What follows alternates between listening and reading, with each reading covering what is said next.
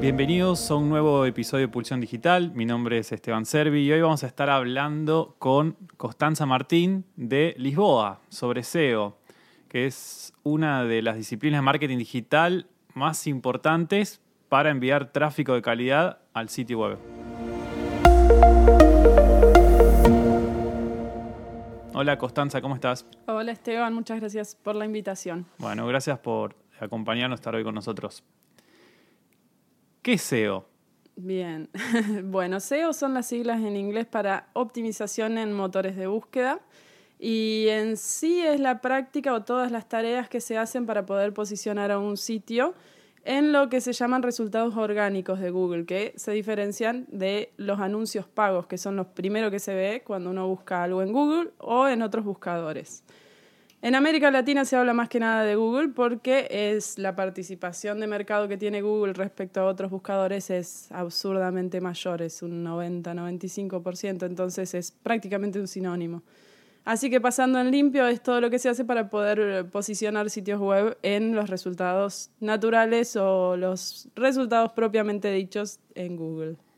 ¿Y para qué sirve aparecer en Google? Pregunta a lo mejor básica, ¿no? Pero Sí, no, está buena. Eh, sirve para contactarse o para aparecer frente a todas las personas que están buscando lo que nosotros ofrecemos, ya sea información, sea un producto, un servicio, lo que sea que tengamos en nuestra web. Hay, todos somos, o la mayoría somos usuarios activos de los buscadores, estamos buscando muchísimas cosas en el día a día y es una oportunidad enorme para las empresas o para cualquier persona que ofrezca información, eh, organizaciones, no sé, hospitales, cualquier persona que quiera ofrecer eh, una información relevante para contactarse con las personas que lo están buscando, nada menos. Eh, para eso sirve. Ahora estamos viviendo en la época de las redes sociales, ¿no? Que bueno, nos imponen así, que, que se llamen de esa manera, que usamos las redes sociales, o sea, usamos plataformas como Facebook, como Twitter, como Instagram. ¿Y qué pasa con, los buscadores como, como Google? Digamos, la, gente los sigue usando? ¿Siguen siendo útiles para las empresas aparecer ahí? Sí, sí, es muy útil, inclusive mucho más útiles a veces que las redes sociales y demás, porque en muchos casos la intencionalidad del usuario es eh, más fuerte, porque está buscando algo. No es lo mismo estar eh, pasando el tiempo en las redes sociales y recibir una información entre tantas otras que ir a hacerle una pregunta a un dispositivo. Entonces estamos buscando algo y cuando nos aparece una respuesta indicada, bien trabajada, eh, vamos a tener una predisposición para la compra, para seguir navegando, para lo que sea, mucho mayor que surgiendo desde las redes sociales. Incluso para muchos servicios, cuando se hace una investigación para ver si el SEO eh, conviene o no, se encuentra que la gran mayoría del tráfico de calidad viene desde el SEO y no desde las redes sociales, por más eh, que en general hacen más ruido, incluso entre los profesionales del marketing digital. Bueno, es un punto importante.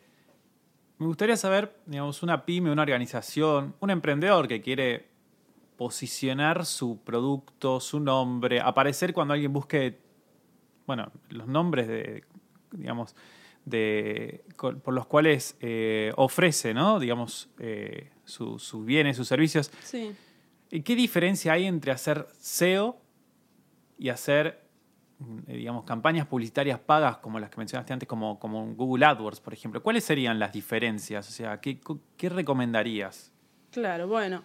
Por un lado, lo que yo primero siempre trato de decir es que el SEO es una inversión a largo plazo, con lo que tiene de bueno y lo que tiene de malo. Eh, lo que tiene de malo es que tarda en funcionar más de lo que a veces uno quisiera. Si uno necesita un resultado inmediato, no va a ser una buena estrategia invertir todo en SEO. Pero si estamos pensando en el mediano y en el largo plazo y en la calidad de las visitas que vamos a recibir a nuestro sitio, el SEO es mucho más importante. ¿Por qué? Google este, trabaja, además de para vender anuncios, eh, para dar los mejores resultados posibles cada vez más y cada vez más rápido y funcionalmente.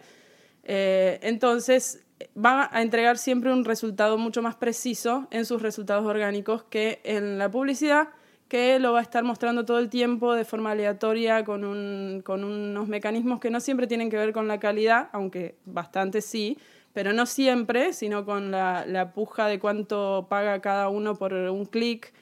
Eh, entonces es una dinámica muy diferente y, los resultados propiamente dichos entregan una respuesta de mayor calidad.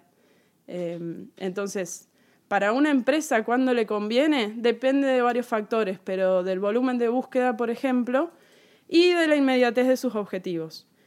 Conviene muchísimo porque más del 70% de los clics, cuando una persona busca algo en Google, se encuentra con anuncios y los resultados orgánicos, más del 70% de los clics van a los resultados orgánicos y sobre todo de los clics de calidad. Muchos de los clics que se hacen anuncios y demás es solamente para ver qué onda, para ver qué ofrecen, pero no entregan una, respuesta muy exacta a lo que estamos buscando. En cambio, los resultados orgánicos en general sí.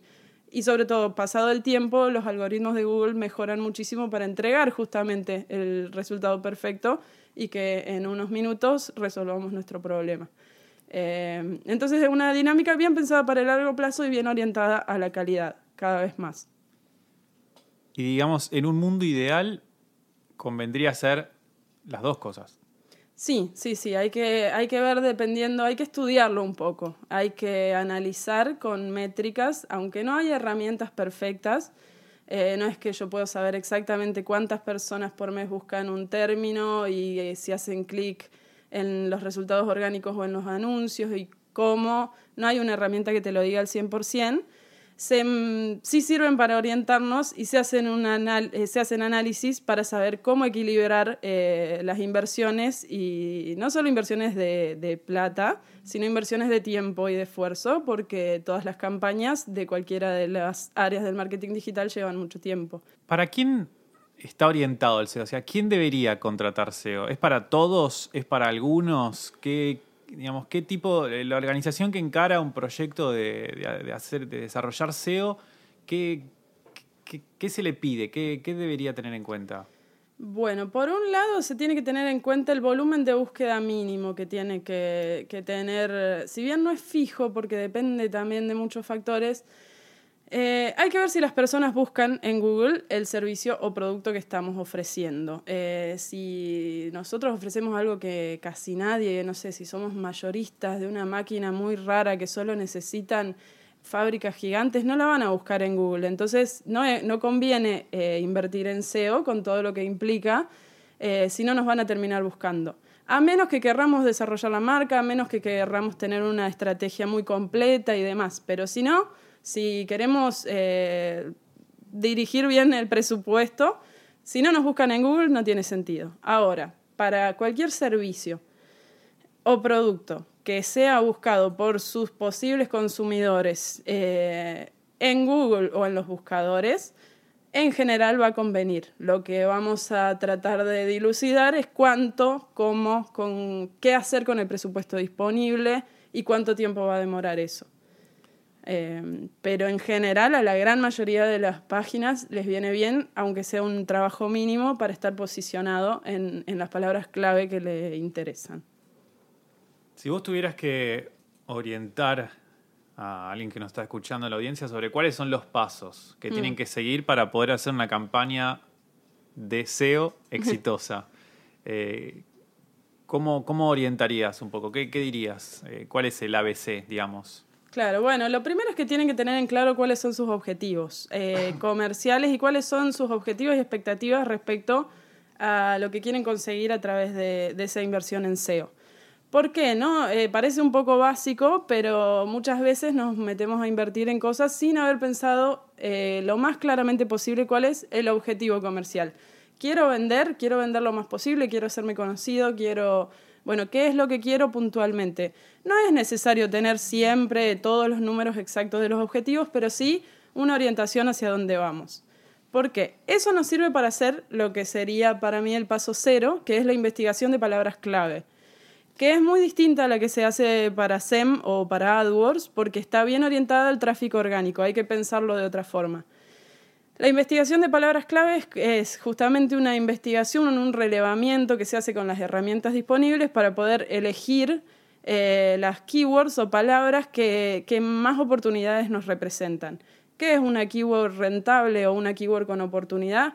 Es una que tiene un volumen de búsqueda aceptable, o sea que la gente la busca, determinada cantidad de gente mínima que vamos a necesitar la busca, no es que la buscan 10 personas por mes, eh, y que además no tiene una competencia feroz que haga que tengamos que invertir muchísimo, muchísimo dinero en poder competir con estos grandes monstruos eh, y que haga que pueda que no nos resulte tan rentable a fin de cuentas. Eh, entonces, un buen volumen de búsqueda y una competencia moderada es lo ideal que se busca en una palabra clave.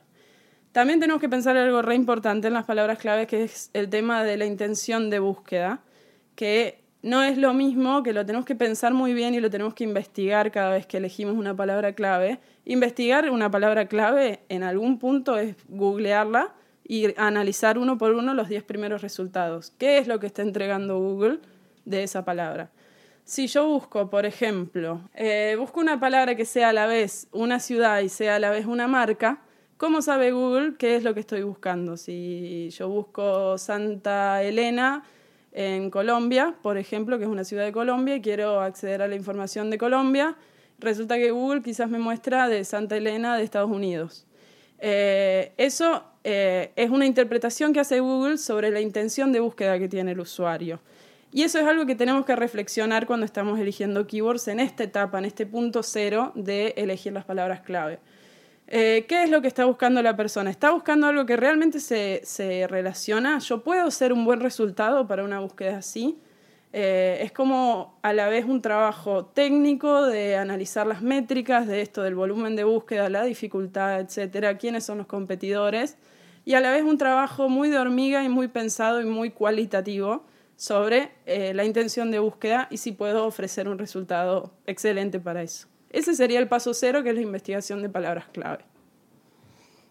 El paso número uno, o el uno y el dos, tiene que ver con lo que se llama SEO on-site o SEO dentro del sitio, que es una mezcla de los códigos y los contenidos, eh, que es optimizar, justamente optimización para motores de búsqueda, Em, optimizar el sitio, tanto desde lo más técnico, desde lo que se llama metainformación, un montón de cosas raras que uno se encuentra en Google cuando busca qué es el SEO.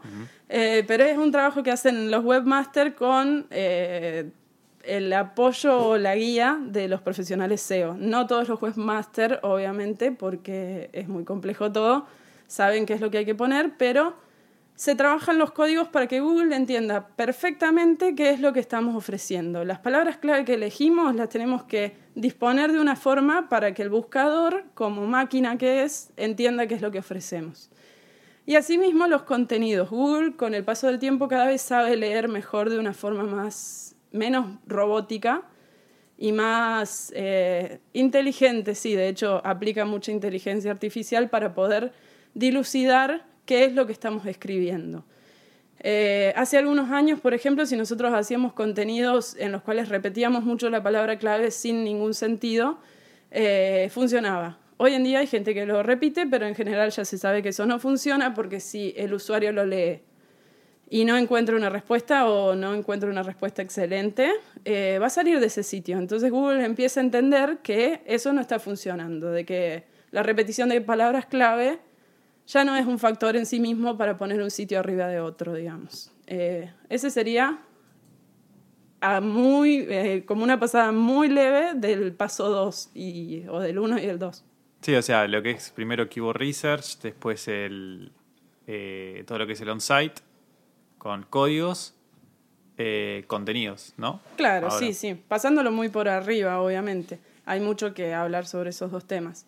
Pero el tercer paso que diría yo es el tema de eh, por fuera del sitio. Nosotros ya elegimos las palabras clave, optimizamos nuestro sitio para hacer muy buen resultado. Ahora tenemos que colocar al sitio dentro de la web, que otras webs eh, lo mencionen, ya sea con link o sin link, encargarnos de que el entorno de ese sitio lo mencione, porque si no es como si, si tuviéramos, no sé, una obra de arte preciosa encerrada en nuestra casa. Em, entonces ya optimizamos todo, tenemos que salir al mundo a mostrarlo e indicarle de esa forma también a Google, esta vez más a Google que a los usuarios quizás, que el sitio es una buena respuesta para las preguntas que queremos responder. Eh, sí. O sea que primero habría que mirar, hacer como una investigación de palabras clave, Sí. identificar en el mercado cuáles son las palabras que más se buscan. También ver, digamos, cuánta competencia hay para cada una de esas palabras. Sí. O sea, si hay, si hay un mercado ultra competitivo o hay una oportunidad porque quizás no, están, no hay tanta competencia, entonces uno puede aparecer con sus sitios allí. Y después, por otro lado, el segundo paso sería el on-site, o sea, optimizar todo lo que es dentro del sitio, los códigos y demás, que eso lo hace el SEO, Sí. ¿no? En conjunción a veces con los webmasters también del Sí. sitio. Y el tercer punto a tener en cuenta es el off-site, o sea, todo lo que está afuera del sitio. Exactamente, sí. Y eso vos decías que es como buscar como una validación por parte del resto de la web. El resto de Internet da como votos de confianza a través de qué? A través de menciones, pero sobre todo a través de los links, backlinks o enlaces. Contame qué, qué, cómo es un link importante, un link bueno, cómo se diferencia un link malo. Eh, contanos un poco eso. Bien, una vez escuché de un profesional de Estados Unidos que decía que el mejor link que podemos conseguir es el que más nos cuesta conseguir. El mejor link del mundo es uno espontáneo, de que un sitio importante sobre nuestra temática nos mencione espontáneamente. Eso es lo mejor que puede existir, pero no podemos depender solamente de eso, sobre todo si somos una empresa chica, por ¿Y ejemplo. por qué? ¿Por, por, Por- por qué decía eso? Porque, mira, en el paper de los que crearon Google aparece ya esta cuestión, o sea, está bien desde el inicio y si bien yo eh, leí muchas veces, sobre todo en el 2014, 2015, se hablaba mucho de que los enlaces, los backlinks iban a perder importancia y no fue así, sino que se fue convirtiendo en uno de los factores de posicionamiento más importantes, esto de los links que hacen otros sitios. Pero ellos se basaron desde un inicio en el mecanismo de citación de las universidades. Ellos salieron de Stanford y en las universidades si uno escribe un paper y nadie lo menciona, ningún otro de, de las personas importantes lo menciona, medio que el paper no existe. Ahora, si te menciona un compañero, bueno, genial, te suma un poco de autoridad.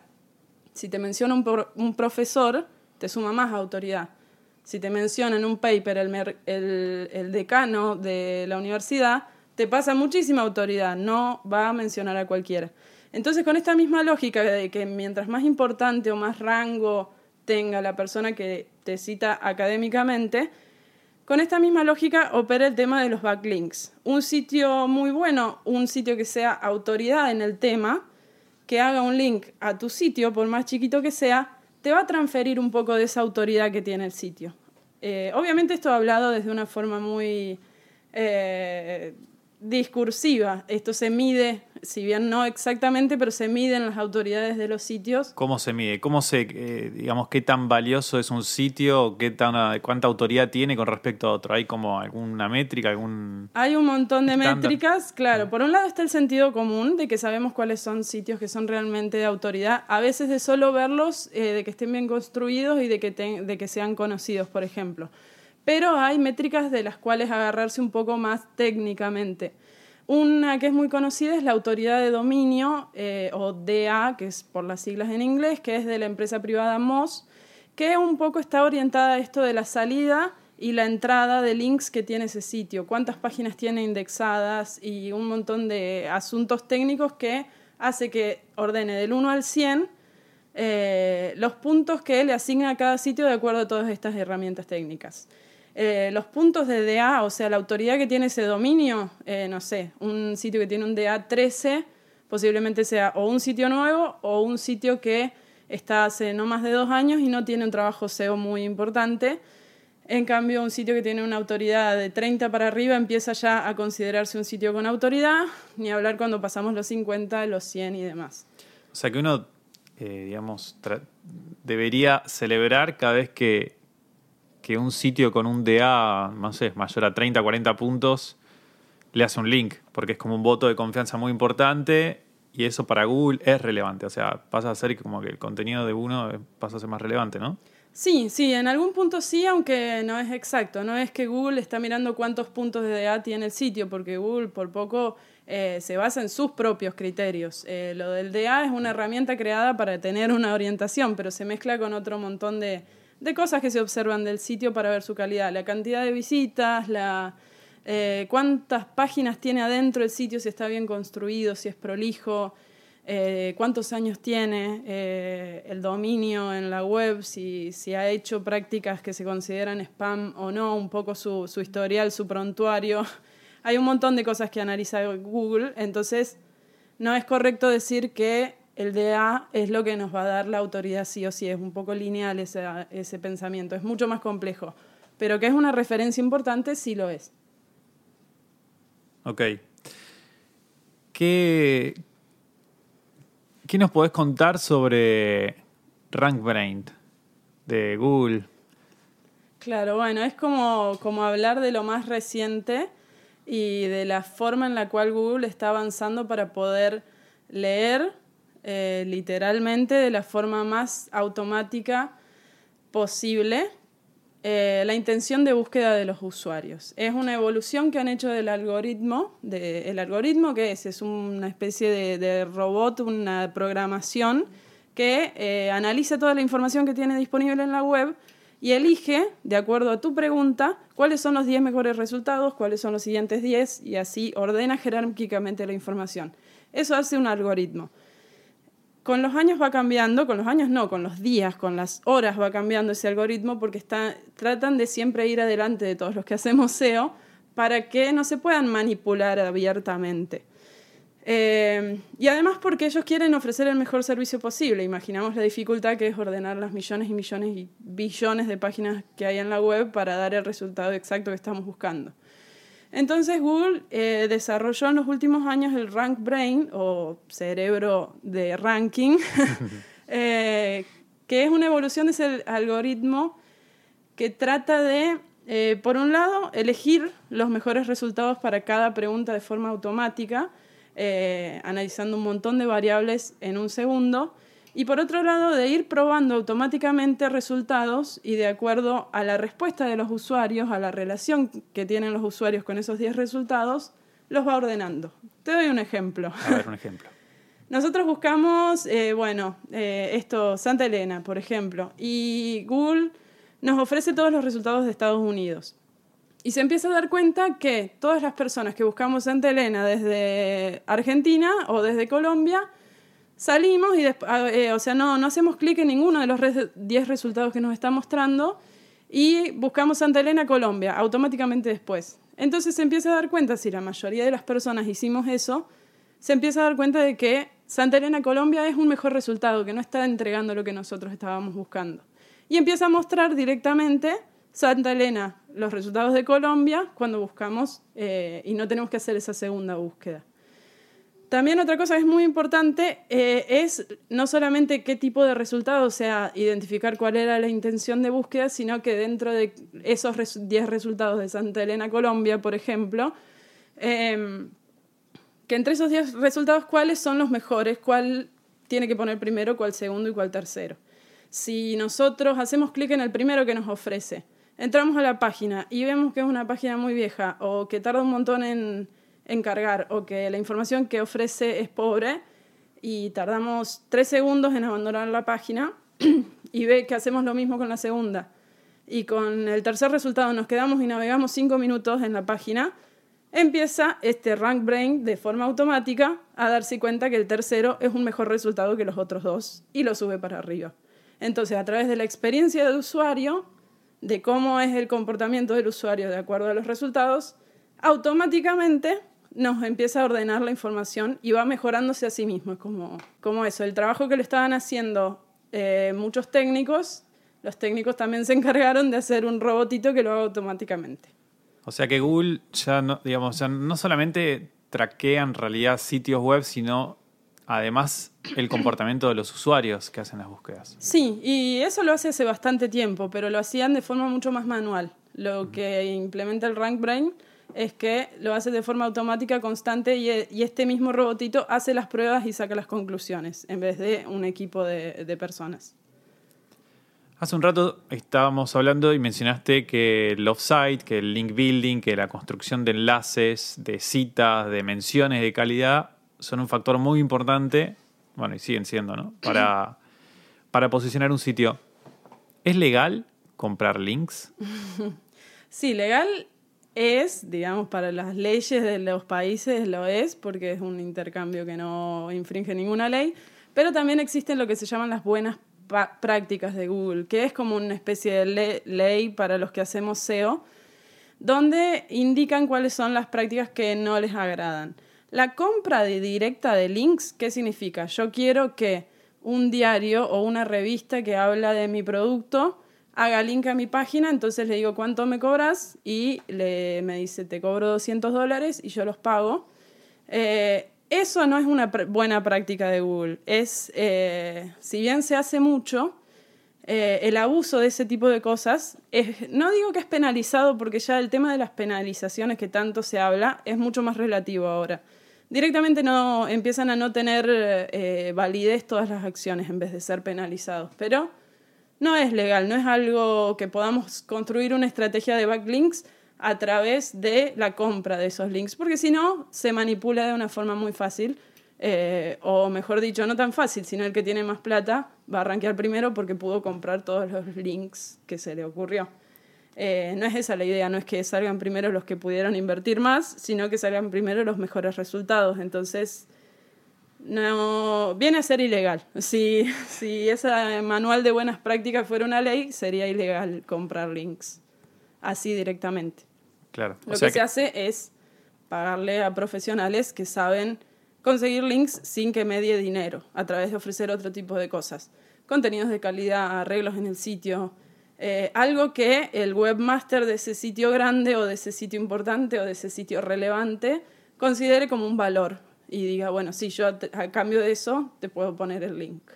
O sea que lo que hay que invertir más que nada es en activos digitales, es en, eh, construir contenidos de calidad, lograr eh, distribuirlo y después si un sitio considera razonable hacer un link para citar la fuente, que lo haga, ¿no? Pero digamos, hay que, digamos, recomendás eh, enfocarse en, en el contenido de calidad más que en, en ir a comprar el link con dinero. Absolutamente, sí. Yo siempre digo, y es como muy básica mi, frase, pero hay que ser el mejor resultado. Y eso implica una mezcla entre lo cuantitativo y lo cualitativo. Eh, tenemos que por eso googlear nuestra palabra clave y analizar esos 10 resultados y pensar qué es lo que está buscando la persona que busca, eh, qué es lo que están ofreciendo nuestros 10 primeros competidores, que son esos 10 primeros resultados, y cómo podemos ofrecer más directamente, mejor, de forma más exhaustiva, más completa, más fácil de leer, más rápida de cargar, eh, más bonita visualmente, etcétera, etcétera. Eh, ¿Cómo podemos ofrecer mejor ese, esa respuesta? Tenemos que ser el mejor resultado primero que nada. Lo que tiene eso es que si nosotros somos el mejor resultado y después vamos a tocar la puerta de un montón de, sitios para sugerir que nos hagan un link, va a ser mucho más fácil que nos, que nos acepten porque nos van a considerar una buena, una buena fuente para mencionarnos. Entonces, facilita todo el trabajo de link building y todo el trabajo de, conseguir menciones el hecho de que tengamos un contenido, que además va a ser la respuesta que va a estar buscando nuestro usuario ideal. Hace unos años atrás, eh, el diseñador web eh, creaba el sitio web, te hacía el hosting, eh, te arreglaba la computadora, te sacaba el pasaje en mm. internet, hacía de todo. A medida que pasaron los años, se fue, eh, digamos, desarrollando como una especialización de tareas. ¿Consideras que el diseñador tiene que saber SEO? Considero que tiene que tener una actualización básica, que por lo menos cada tres o seis meses leer algunas cosas y tener ideas sobre todo de cuáles son los errores graves, cuáles son las cosas que ya no van más realmente para poder sugerir a, a sus clientes o a las personas a las cuales, sobre todo en los sitios nuevos, qué es lo que tiene que hacer y qué tiene que tener en cuenta. Me parece importante eh, para una persona que ofrece un diseño web. Ahora, me parece imposible, con todo lo que debe haber que estudiar para el diseño web, tener conocimientos actualizados y completos. No se puede pretender que un diseñador web sepa todo lo que hay que saber de SEO. Eh, en el minuto a minuto. Así que lo ideal es que se trabaje en conjunto con, una, con un especialista. ¿Qué tiene que saber el diseñador como para crear un sitio web y que después su cliente pueda contratar un profesional SEO o una agencia SEO? Dos o tres tips que, que nos puedas recomendar. Yo creo que lo ideal es haber hecho una investigación de palabras clave antes de redactar el sitio y antes de diseñarlo. Eh, lo cual no siempre se hace así y es bastante difícil, pero lo ideal es, eh, sería saber cuáles son las palabras clave más importantes vos, eh, eh, digamos, estás eh, tirando una bomba medio revolucionaria. Porque la, lógica indica que primero hay que diseñar el sitio y después se hace el marketing. Vos lo que estás diciendo es, no, no, pongamos primero el objetivo de negocio adelante y después diseñemos el sitio en base a la investigación de palabras clave. Claro, primero el objetivo, después la investigación de palabras clave, tomar las decisiones, porque a veces nos ayudan a armar la estructura del sitio, cuáles van a ser nuestras pestañas, cuáles van a ser nuestras URLs básicas con las cuales vamos a trabajar. Eh, la verdad es que cuando uno diseña todo un sitio y después lo trata de optimizar para SEO, a veces se terminan desandando ciertos caminos que tardaron mucho tiempo en ser andados, o sea, en ser caminados y dio muchísimo trabajo armar el sitio y resulta que hay ciertas cosas que hay que modificarlas. Entonces, por un lado, si se puede tener eso, genial. Y si no, tener la flexibilidad para saber que es importante ciertas modificaciones que va a pedir un especialista SEO que es importante para que todo el trabajo eh, termine siendo rentable, eh, que se hagan esas modificaciones. Una pyme que quiere contratar o una agencia o un profesional SEO, digamos un especialista en SEO, ¿qué tiene que considerar a, la hora de, trabajar con alguien? Porque partimos de la premisa de que no sabe con quién va a trabajar, no sabe ni qué le tiene que pedir, porque la mayoría diseña el sitio primero y después hace el SEO, ¿no? Claro. Entonces, ¿qué, ¿qué le recomendarías a, una organización que quiere hacer SEO? ¿Cómo tienen que elegir con quién trabajar? Bueno, primero tienen que ponerse el chip en la cabeza de que se trabaja a largo plazo. Eh, entonces, cualquier persona que le prometa resultados rápidos, baratísimos, sorprendentes, increíbles, o que le prometa que va a trabajar con una cantidad muy grande de keywords, eh, dependiendo, pero una empresa chica, una pyme, como mucho que elija entre 5 y 10 keywords para trabajar, no más que eso. Si alguien viene y te ofrece una gran cantidad de links eh, a poco dinero, o si te ofrece, bueno, un montón de servicios en tiempo récord eh, por poco dinero, es posible que estén tratando de automatizar todo o utilizando prácticas que ya no son recomendables, que ya para las nuevas buenas prácticas de Google no son, eh, son ilegales, como vos decías en algún punto. Entonces, cuidarse de las grandes ofertas, como en cualquier ámbito. ¿Cuáles deberían ser como las banderas rojas o las señales de alarma eh, para alguien que está trabajando con, un SEO y que, bueno, viene el SEO y te trae 50 links en un mes mm. eh, y te cobró 100 dólares nada más? Digamos, ¿qué, bueno, eso creo que ya es sencillo. Ya, esa es una bandera roja absolutamente, sí. Pero eh, a nivel técnico, digamos, ¿cómo sabemos si el link es bueno, es malo, si puede perjudicar o no? Algo como para que la pyme pueda identificarlo. Algo que sirve desde el sentido común es ver qué tan difícil es hacer ese link. Si yo puedo poner a una persona que no sabe nada y decirle, por ejemplo, hay muchas empresas de backlinks o personas que hacen links que lo que venden es un comentario, por ejemplo una nota de un diario grande eh, que habla sobre el tema de mi producto. Entonces yo hago un comentario, qué buena nota. Yo leí algo parecido en TAC y ponen la URL o el dominio de, del cliente. Ese link, hay un montón de cosas que decir sobre ese link, pero básicamente es un link muy fácil de construir. Entonces, ¿cómo Google, eh, con los años que ya lleva en el ámbito, va a tomar valor de un link que puede hacer cualquier persona? Entonces, eh, comparando desde el otro lado, si tenemos un diario grande que no vende sus links eh, y que en una nota eh, menciona a tu sitio, sabemos que esa decisión no la tomó una persona externa, no la tomó, la decisión de publicar eso no la tomó el cliente, la tomó el dueño del sitio, el dueño de este diario, de este cualquier tipo de portal que no sea que, que sea importante. eso es mucho más difícil de conseguir. Entonces, ese va a ser un mejor link. Es muy básico lo que digo, pero a veces para tenerlo desde el sentido común es algo importante para, ponderar por qué también una persona que vende links de esa calidad los vende más caros que una persona que vende los otros, que es un comentario que además, en general, duran como mucho una semana. Y los otros son links permanentes, por ejemplo. ¿Dónde recomendarías eh, nutrirse de información eh, relevante, eh, científica? Científica me refiero basada en datos, ¿no? Ah, ¿qué, deberían leer los SEOs? Claro, bueno, para, para principiantes en español hay un sitio que se llama 40defiebre.com que brinda una información bastante completa, actualizada y pensada para personas que todavía no conocen mucho. Entonces, armarse un poco de tiempo porque también no se puede aprender en una nota de 500 palabras, hay que leer posts post de blog muy largos para ir aprendiendo, ir probando cosas. Pero 40 de fiebre yo creo que es, para empezar, en español algo interesante que leer. ¿En inglés? En inglés, a mí me gusta mucho un sitio que se llama Backlinko, que si bien es muy particular su forma de escribir, eh, a mí me ha servido mucho porque habla desde casos reales y porque él escribe aplicando todos los consejos que, que menciona. Entonces es como que de solo leerlo se te pega un poco lo que hay que hacer. Eh, también Moz es una referencia, M-O-Z. Eh, tienen un programa que se llama Whiteboard Friday, que tienen un video por semana todos los viernes y ver ese video por semana es una forma de mantenerse muy actualizado y de ir tocando todos los aspectos. Eh, también, bueno, los blogs de las herramientas principales como SEMrush, Ahref o, o ese tipo Majestic SEO eh, también son, son especialistas en la materia.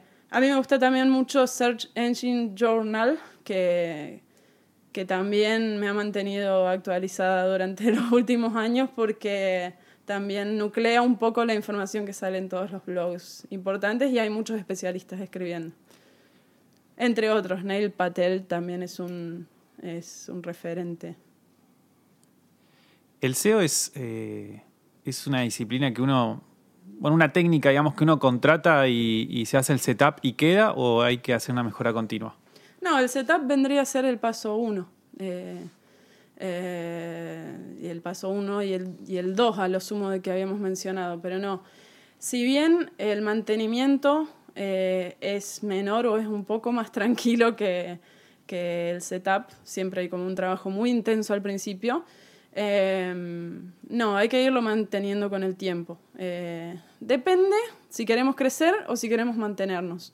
Pero en ningún caso yo recomendaría que si vamos a invertir en SEO estemos pensando en que vamos a invertir seis meses, un año o dos y listo. Porque el día que dejemos nos podemos mantener un tiempo, pero el día que venga una competencia, con lo mucho que cambia todo, nos tenemos que, que, estar ahí actualizando todo el tiempo y estar atentos a que si lo que hicimos hace dos años sigue siendo bueno o si lo tenemos que modificar. Constanza, ¿alguna otra pregunta que te debería haber hecho que no te hice? así como un, yo diría que quizás un, resumen final. Eh, yo creo que se trata el trabajo de SEO, por un lado, de esforzarse por ser el mejor resultado y también invertir mucho tiempo y esfuerzo en comunicarlo a través de, eh, ya sea de hacer un mix con las redes sociales, hacer un mix con AdWords y conseguir links de calidad eh, pensando en el largo plazo. A las personas que quieran invertir en SEO, yo repito que se tienen que meter el chip en la cabeza de que es una inversión a largo plazo y que tienen que tener paciencia eh, y a la vez confianza de que una vez que funciona, bien hechas las cosas, es súper rentable y es muy interesante el tipo de visitas que nos trae a la web. Es muy distinto al que viene de las redes sociales y es muy distinto al que viene de AdWords. Además de ser mucho mayor el volumen, es mucha mayor la calidad. Es una persona que está buscando lo que nosotros ofrecimos. Y eso a nivel comercial tiene un valor enorme. Así que paciencia y saber que tienen que invertir durante bastante tiempo. Esa es la parte mala, pero vale muchísimo la pena. Costosa, gracias por acompañarnos. No, gracias a ustedes.